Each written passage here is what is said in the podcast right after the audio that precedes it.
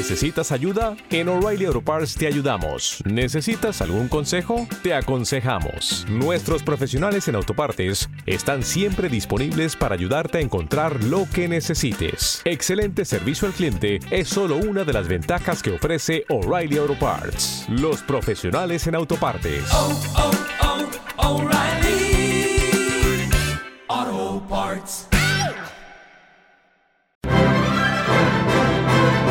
Clásica FM Podcast.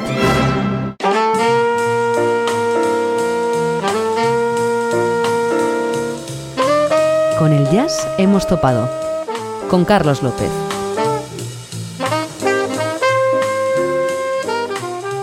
¿Qué tal oyentes? ¿Cómo estáis? Ya estamos de regreso una semana más para continuar explorando y seguir descubriendo de cerca las nuevas formas de expresión creativa en esta música que llamamos jazz. Y vuelvo acompañado. Tengo, o mejor dicho, tenemos la suerte de poder estar acompañados en primera persona por el compositor, arreglista, multiinstrumentista y productor Dani López. Ya sabéis también que todos nuestros programas los podéis seguir a través de nuestra web oficial www.clásicafmradio.es o en vuestros canales habituales de podcast. En Clásica FM necesitamos tu ayuda. Si te gusta nuestro contenido, necesitamos que te hagas mecenas por tan solo 5 euros mensuales sin compromiso de permanencia. Además, regalamos entradas exclusivas y descuentos para los mejores conciertos. Más información en la pestaña Hazte mecenas de clásicafmradio.com.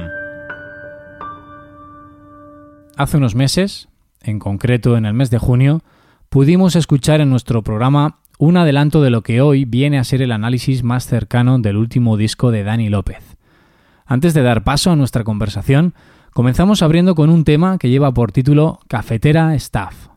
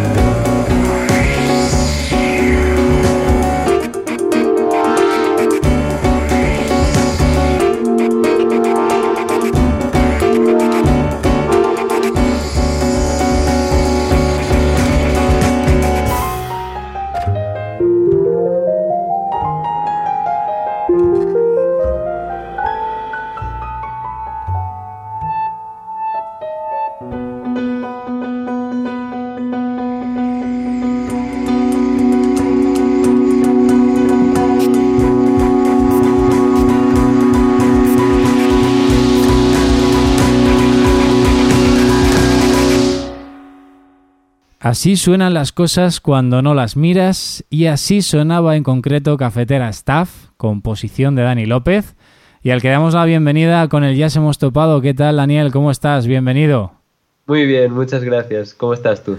Pues bien, aquí estamos, eh, disfrutando eh, con tu música y espero que sigamos disfrutando a lo largo del programa. Bueno, quería preguntarte, Daniel, para empezar, que con lo difícil que es sacar un disco en sí en condiciones normales, dar a conocer ese trabajo, tratar de presentarlo, ¿cómo es que ve a la luz en plena pandemia, con estado de alarma incluido y con esta incertidumbre que a todos nos acompaña? ¿Cómo es? Pues es algo excepcional, evidentemente. Tenía que salir el disco antes de lo que salió porque acabó saliendo como en mayo, pero y estábamos con la discográfica diciendo, bueno, lo sacamos ahora que estamos confinados aún o esperamos a que podamos ver a ver cuándo podemos tocar en directo y al final decidí, bueno, decidimos entre todos sacarlo, aunque estuviéramos confinados y, creo que fue un acierto porque si no, no sé cuándo podríamos haberlo sacado, ¿no? Y, al final también la gente estaba confinada, tenía ganas de escuchar música, de consumir cultura, que al menos mi impresión fue que durante el confinamiento la gente escuchó quizás más música, Uh, quizás miro más vídeos por el YouTube, eh, consumió más cultura quizás aún que cuando, cuando se puede ir a los lugares, ¿no? También antes pronunciaba el disco, discúlpame, lo hacía en castellano, no me atrevo a hacerlo en catalán, y se lo recuerdo a los oyentes que es lo que hacen las cosas cuando no las miras. El disco en sí es como una presentación de todo lo que haces, hay jazz, hay pop, hay electrónica, hay multitud de efectos sonoros por lo que ya nos manifiestas que encasillarte es una tarea perdida. Entonces, así, para conocerte un poco más, ¿qué te aporta cada música? ¿Qué, qué le aporta a Dani López cada género que, que lo trabajas tanto, lo, lo, lo, engulles y luego ya haces tu propia, tu propia visión?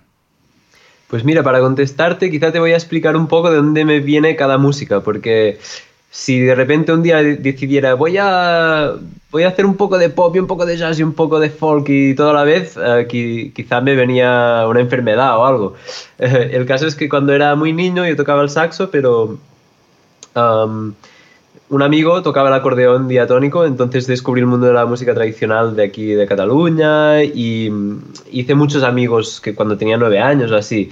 Entonces fue como, wow, la música es algo muy guay para conocer gente, para tocar con gente desconocida de otros sitios de Cataluña o de España.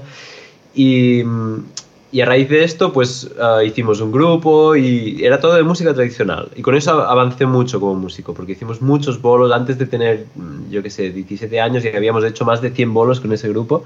Éramos unos niños ahí que nos apadrinaron, la gente de la música tradicional catalana de aquí, de aquí Cataluña y hicimos muchos bolos. Pero a la vez yo iba formándome como saxofonista clásico, también me gustaba mucho el, mucho el jazz. Luego cuando tenía 18 años entré en el conservatorio y estudié música clásica con el saxo y luego composición contemporánea. Y a la vez, en el conservatorio también hacían jazz, y yo iba a todas las masterclass jazz y estaba todos los fines de semana, entre semana por las noches estudiaba jazz, entonces uh, engullí tantas músicas como pude, ¿no? Y luego, uh, el año pasado, por un encargo, uh, me encargaron hacer la música junto con un productor de música electrónica y fue como, wow, ¿cómo puede ser que en este punto no, aún no supiera lo que era un sintetizador, ¿no?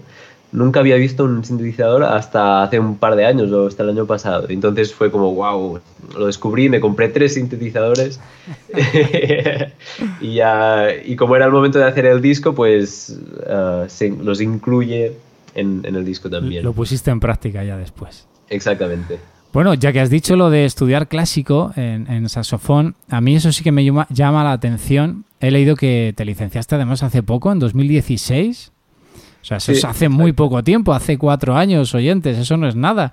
Entonces, claro, eh, esos estudios de saxofón clásico, porque la técnica es completamente distinta a lo que es el saxofón en el jazz, y has dicho que ibas a todas las jam, todos los talleres que se hacían de jazz y tal, eh, te, ¿qué te ha permitido? O sea, ¿te ha permitido avanzar más en el jazz? Porque hay gente que todo eso lo ve como un impedimento, ¿no? Y distingue muy bien entre, o quiere hacer la distinción entre saxofón clásico, saxofón de jazz. Y se ven. En el disco se percibe, pero luego a la hora de improvisar, tu improvisación es tan fluida y tan rica, lo vamos a escuchar ahora en el siguiente tema. Entonces no sé tú cómo has podido encajar todo eso. Por si no soy algún eh, estudiante de saxofón clásico, que tengo algún amiguete que lo hace, eh, más jóvenes que yo, por supuesto, oyentes, y, y tienen esa dicotomía que no saben si les va a perjudicar el estudio del jazz en el estudio del clásico. O al revés, eh, que algún profesor de jazz le dice, bueno, deja un poco el clásico de lado y ponte a hacer esto. Yo en ti he notado que está todo muy bien fundido y está muy bien mm, cohesionado. Entonces, no sé, cuéntanos ahí Wow, qué cómo, bien, cómo es para ti. Gracias. Pues muy buena pregunta porque esto no fue nada fácil para mí. Entonces, cuando tenía unos 15 años o así, descubrí un saxofonista clásico muy bueno, David Salleras, y yo soy de un pueblo pequeñito que se llama Olot, entonces fue como, wow, he descubierto a ese profe, voy a, a darle ahí a tope con el saxo clásico. Y fueron años de mucho estudio, creo que nunca estudié tanto como de los 15 a los 18, eh, con el instrumento me refiero, ¿eh? Y, y ya cuando entré en el superior, descubrí que también había otras maneras de tocar el saxo, que quizá me iban bien porque yo siempre había compuesto música, siempre había escrito música, ¿no?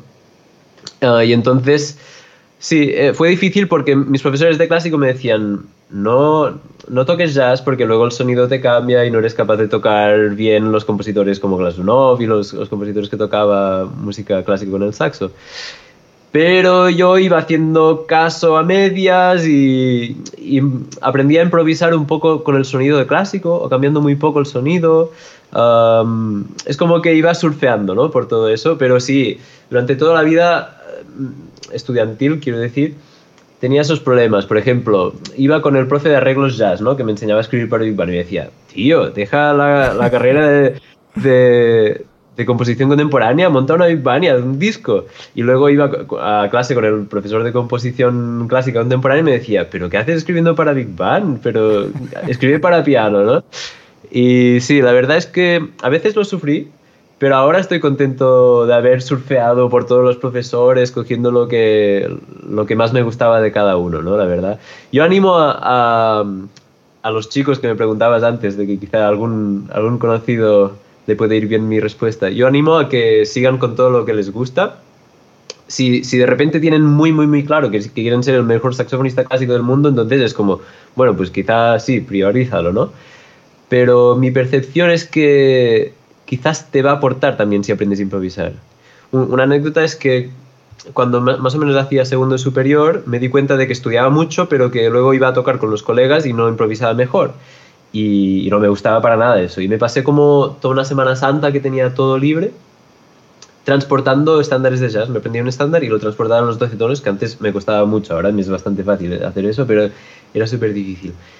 Y de repente pasó esta semana y leía mucho mejor a vista, mucho mejor, porque entendía las estructuras de la música cuando la leía ya, por el hecho de que ya estaba haciendo funcionar mi cabeza como a un nivel superior del que antes podía, ¿no?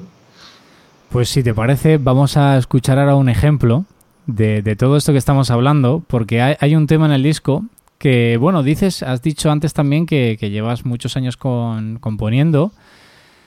Eres multiinstrumentista, eh, oyentes, porque en el disco eh, Dani toca piano, saxos, flautas, ya lo ha dicho, sintetizadores, y, y también canta.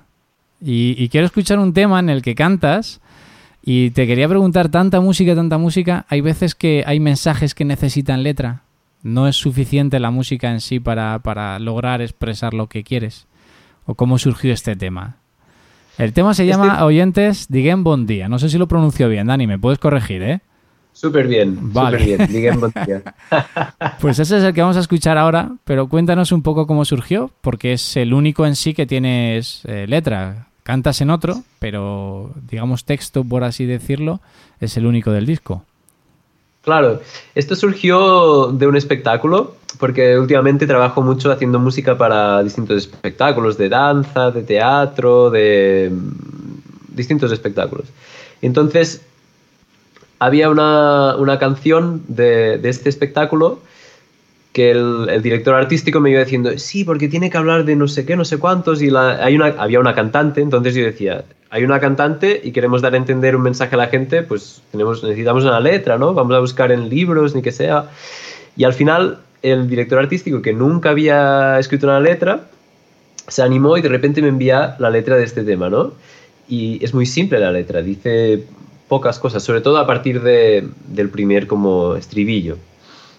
Y lo, lo, probé en el piano y enseguida salió como una canción que, que en la compañía fue como un subidón, ¿no? De cuando descubres un, una canción medio colectivamente, porque estábamos ahí produciéndola todos juntos y tal.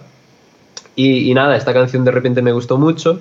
Para el disco consideré que necesitaba un poco más de letra para el, todo el inicio, que es, bueno, ahora lo, lo escucharán los oyentes, es como mucho más oscura, hasta el punto que se abre y es mucho más brillante y todo eso. Y, nada, adapté para el cuarteto y hay un solo de saxo, luego hay un, un bump que nos ponemos a tocar ahí todos como locos.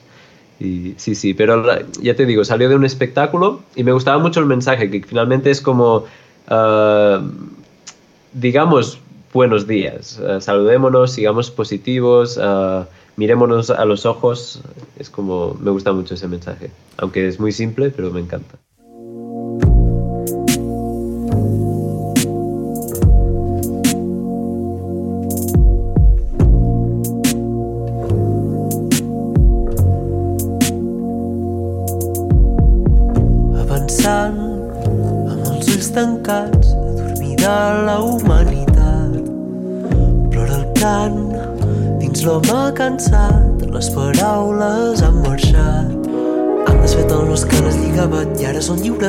Atrapes. No diuen queixes ni malsons. Però si seguim sense aixecar el cap, ja no sabrem dir coses boniques. Seguirem avançant amb els ulls tancats. Diguem bon dia, parem de dissimular. Mirem-nos de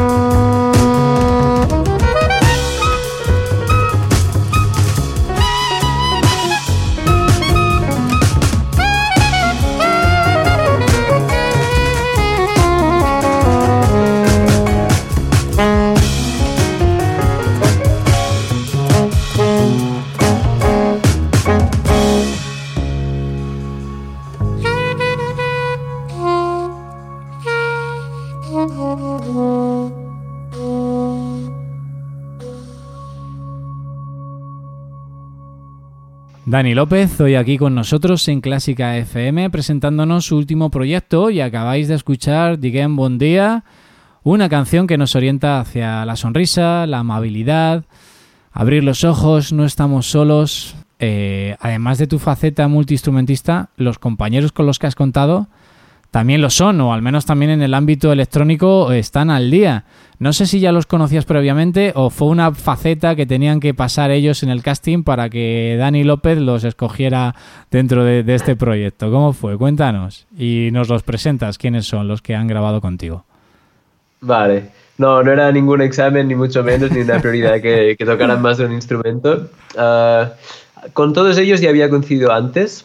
Alejandro, el pianista, ah, fuimos compañeros de piso en Barcelona cuando estudiábamos el superior ahí y ya nos hicimos muy amigos y, me encanta Alejandro porque aparte de improvisar súper bien, también lee muy bien, ¿no? Porque también estudió clásico.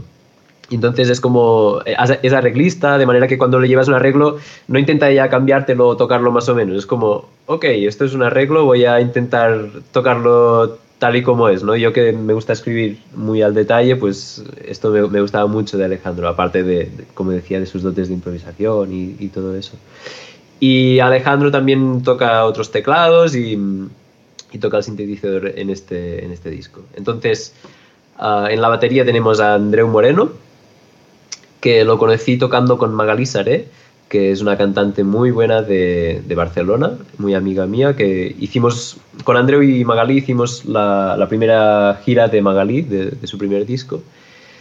Y también conocí en el mismo contexto a Vic Moline, que es el contrabajista y que también toca el sintetizador. Y, y no, es casualidad que, que los tres estén al día un poco de la música electrónica o que o que todos ellos dominen algún instrumento. Por ejemplo, Andreu y Vic, los dos producen música y, eso implica normalmente, ¿no? Como dominar algún instrumento electrónico o tocar más de un instrumento. Siempre, siempre, siempre va muy bien si eres productor dominar más de un instrumento, solucionas la vida muchas veces. Es muy importante lo del clásico, ¿eh?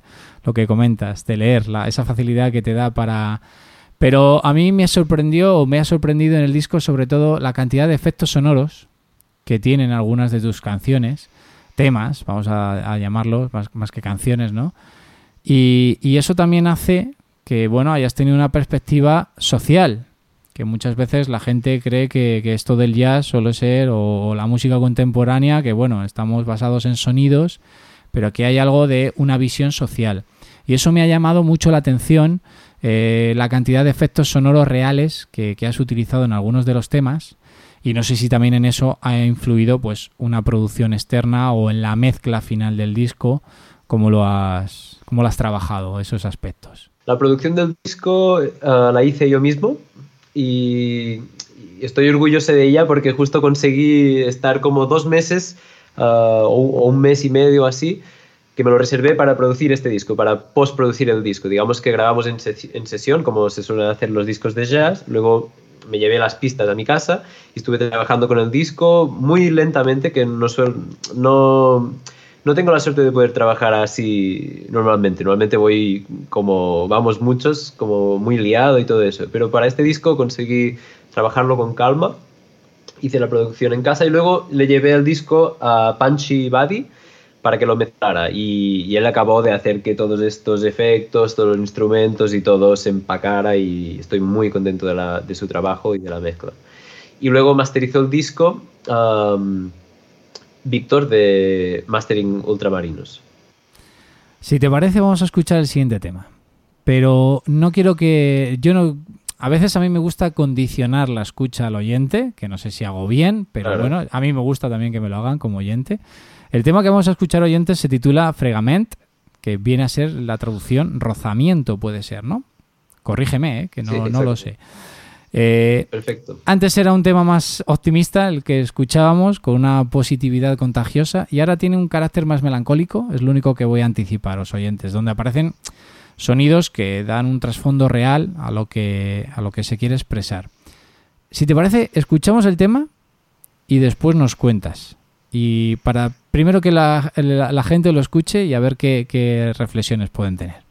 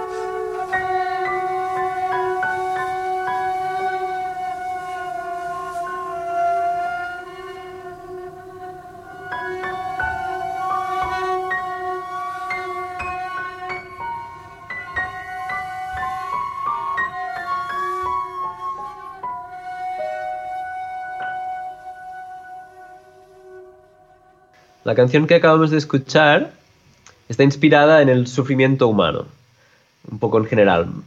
Mejor dicho, está inspirado en mi impresión que, que siento de, pensar en el sufrimiento humano, ¿no?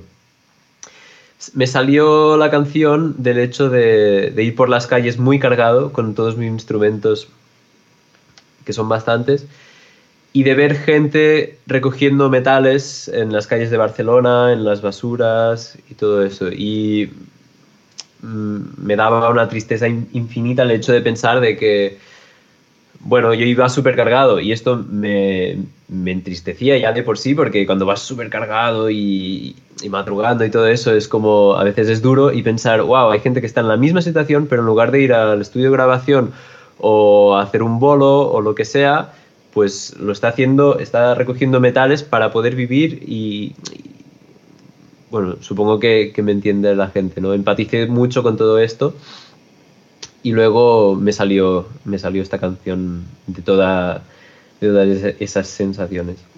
De hecho, lo que oímos también son como ¿no? eh, los rodamientos que llevamos, ¿no? De, de una carretilla o de, sí, de un carro, ¿no? exacto. Sí, sí, sí, exactamente.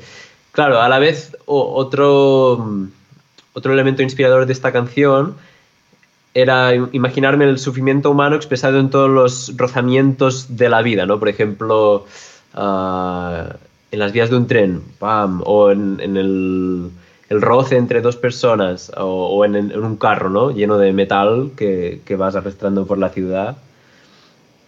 Y, y, sí, grabé unos cuantos carros y unos cuantos elementos, también una, una rueda de bici, como para darme este paisaje sonoro que, que inspiró mi canción, ¿no?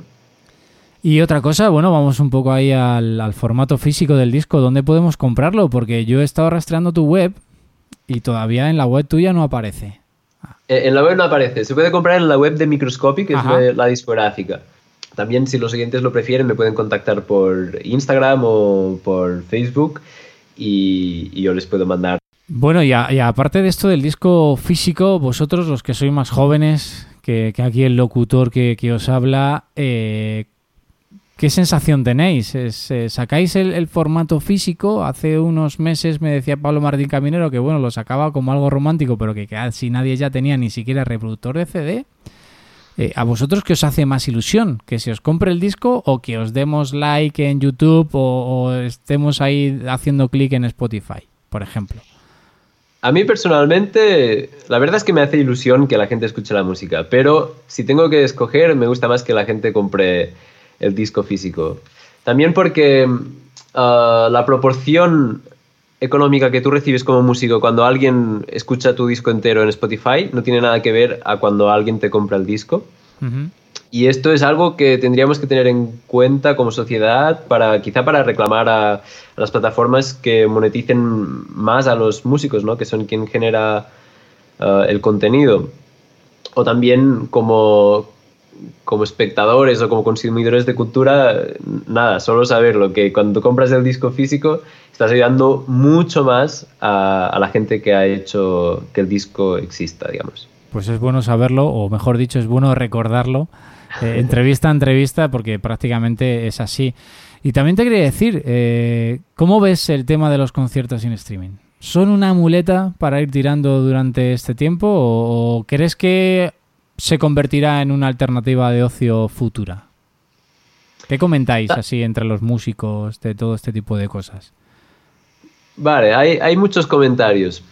Yo creo que ha quedado, ha sido obvio estos días del confinamiento que no es lo mismo ir a un concierto en directo que mirar un concierto en el ordenador, ¿no? No tiene nada que ver, pero quién sabe, quizás con el tiempo cada uno en su casa tiene unos altavoces súper buenos y una pantalla que se ve súper bien y acabamos de encontrar una tecnología que permita escuchar conciertos en streaming con una calidad y una sensación increíble, ¿no? Pero a priori, tal y como están las cosas en la mayoría de casas, que en general la gente escucha la música con un ordenador, con suerte con unos altavoces más o menos buenos, yo creo que no tiene nada que ver y que ahora mismo son una muleta para ir tirando. También es verdad que otra cosa que quizás ha sido buena del confinamiento ha sido el, el hecho de no tener que viajar tanto, ¿no? Y quizás uh, si vamos desarrollando la tecnología y el internet cada vez es más rápido, más rápido y todo eso, pues quizás los músicos nos beneficiamos pudiendo ensayar a distancia. Como decía, yo vivo en un pueblo y quizás no tendré que ir a Barcelona para ensayar con el grupo en unos años, ¿no? Esto sería maravilloso, yo creo, porque nos, nos ayudaría a ahorrar energía, tiempo y nos permitiría también vivir un poco donde cada uno quiera, ¿no? No nos obligaría a vivir en las grandes ciudades. Pero yo creo que los conciertos ahora mismo, quizás que, bueno, no, no sé, quizás que no soy aún suficientemente joven, pero yo creo que ahora mismo los conciertos tienen un contenido emocional cuando estás en un directo que, que se pierden aún por las redes. De momento insustituible. De momento sí. Bueno, pues a ver si podemos ver en, en escena cuarteto de Dani López y nos informas, ¿eh? nos escribes para que estemos atentos ahí para cuando vengan esos conciertos, no en streaming, sino en directo. Y se pierde también la esencia, el olor, esa atmósfera cuando vas a un concierto, eso en tu casa, por mucho que te abras el bote de cerveza o, o que o quieras abrirte Claro. una botella de vino, no es lo mismo. No, no, Bueno, no. eh, Dani, el cierre del programa, hoy musicalmente quería que lo marques tú. Yo tenía aquí dos propuestas que a mí me gustan mucho también, pero si no quieres escoger ninguna de estas propuestas y quieres que se escuche otra cosa, perfecto. Yo tenía aquí apuntado eh, inteligencia artificial, que es el tema que abre el disco, es el tema que pusimos también en junio cuando, cuando hicimos adelanto de, este trabajo que nos llegaba. Y hay una que me gusta mucho, que es el gallo persiguiendo a la gallina. Entonces, como yo tenía dudas, aquí tampoco nos poníamos de acuerdo, digo, venga, pues a lo mejor que lo, lo elija Dani mejor y ya está. Pero que si quieres elegir otro, a por él. Mm, ¿Te puedo preguntar antes de escoger? venga, sí. ¿Qué, qué música, qué tipo de jazz o qué tipo de música suelen escuchar los oyentes de, de este canal? Pues aquí es como el, el nombre dice, Clásica FM, eh, tenemos programas con contenido de jazz clásico. Sobre Vale. todo, pero sobre todo de la época de los años de los, de los 40, 50, 60 del siglo pasado. Luego hay programas temáticos que se mezcla de todo, desde el jazz más contemporáneo o incluso se enlazan composiciones clásicas con el jazz más contemporáneo. Eh, como llevamos esta es solo nuestra tercera temporada, pues también hacemos bloques temáticos con instrumentistas, cogemos flautistas y ponemos ejemplos, saxofonistas, eh, contrabajistas. Eh, hemos abierto ya el, el espacio de entrevistas, o sea, se, se escucha de todo. Yo que, o sea, se, se- se escucha de todo. Y este año el, propósito era dar un poco más de salida a, a los nuevos discos, a los nuevos eh, artistas. Y en el programa, por ejemplo, que hicimos de presentación de temporada, le decía a Mario Mora, que era él el que me entrevistaba a mí, que nuestro propósito es dar luz a los nuevos trabajos que están saliendo, que son muy buenos, y que luego vamos a festivales eh, por toda la geografía española y no vemos muchos de esos trabajos. Entonces, la que tú decidas, no sé si te he contestado o yo me voy por aquí, por los Sí, cerros sí, de sí, Úbeda, que decimos en me- mi pueblo. Me encanta, Así me encanta, que, me encanta. Mira, escojo el gall persegueix a la gallina. Vale, bien. a mí era la que más me gustaba. Y te iba a decir, y ahora te pregunto en relación a esta composición. A mí, estamos en Clásica FM. Mm, Aquí esta se podría enlazar con otro programa y empezar con Mussorgsky y cuadros de una exposición. No, cuéntanos un poco para cuando ahora escuchen el tema los oyentes. ¿Qué querías Vale. expresar con esto? Esta canción era un juego, puramente un juego de improvisación.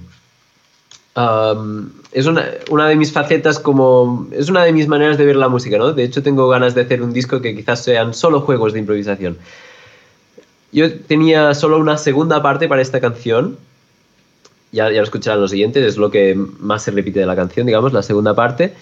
Y tenía una primera parte que estaba lleno de espacio, para, que tenía cabida para todo tipo de improvisaciones o, de, o simplemente de, de espacio vacío. Entonces dije, antes de componer otra parte para que sean dos partes contrastantes, como muchas canciones típicas tienen, ¿no? Pues dije, no, la voy a dejar bastante vacía. La B será como la canción, donde vamos a ir volviendo. Y en los conciertos lo que hacemos es, tocamos una vez la A, que es muy vacía, luego tocamos la B, y a partir de aquí hacemos bloques de improvisación libre, donde puede pasar cualquier cosa, hasta que mm, cada músico va tocando negras, va haciendo una pulsación, pep, pep, pep, pep, pep, pep.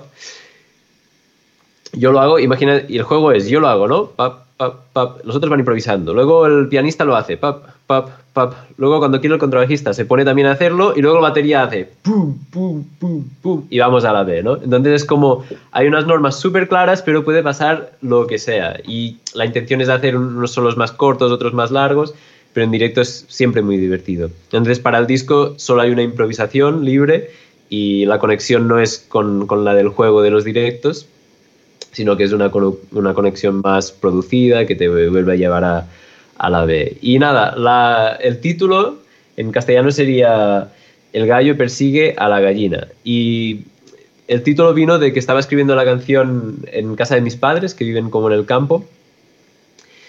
Y, la, y la, la melodía de la B me parecía como que era una, el sonido que hace una gallina, ¿no? Y, y de repente me vino como el título. Pero sin más, es un, es un jueguecito. Pues fantástico, un gran cierre. Así que muchísimas gracias, Dani, por haber estado aquí con nosotros. En Con el Jazz hemos topado, un placer. Y bueno, y que vamos, menuda lección nos acabas de dar aquí ahora de música para ponernos también nosotros a hacer ese juego, ¿eh? Así que un fuerte abrazo y bueno, ya sabes que aquí en Clásica FM Radio pues te dejamos la puerta abierta para cuando lleguen más trabajos y estaremos pues súper agradecidos también y encantados de compartirlo con, con todos nuestros oyentes y de disfrutarlo. Muchas gracias a ti, ha sido un, placer, de verdad.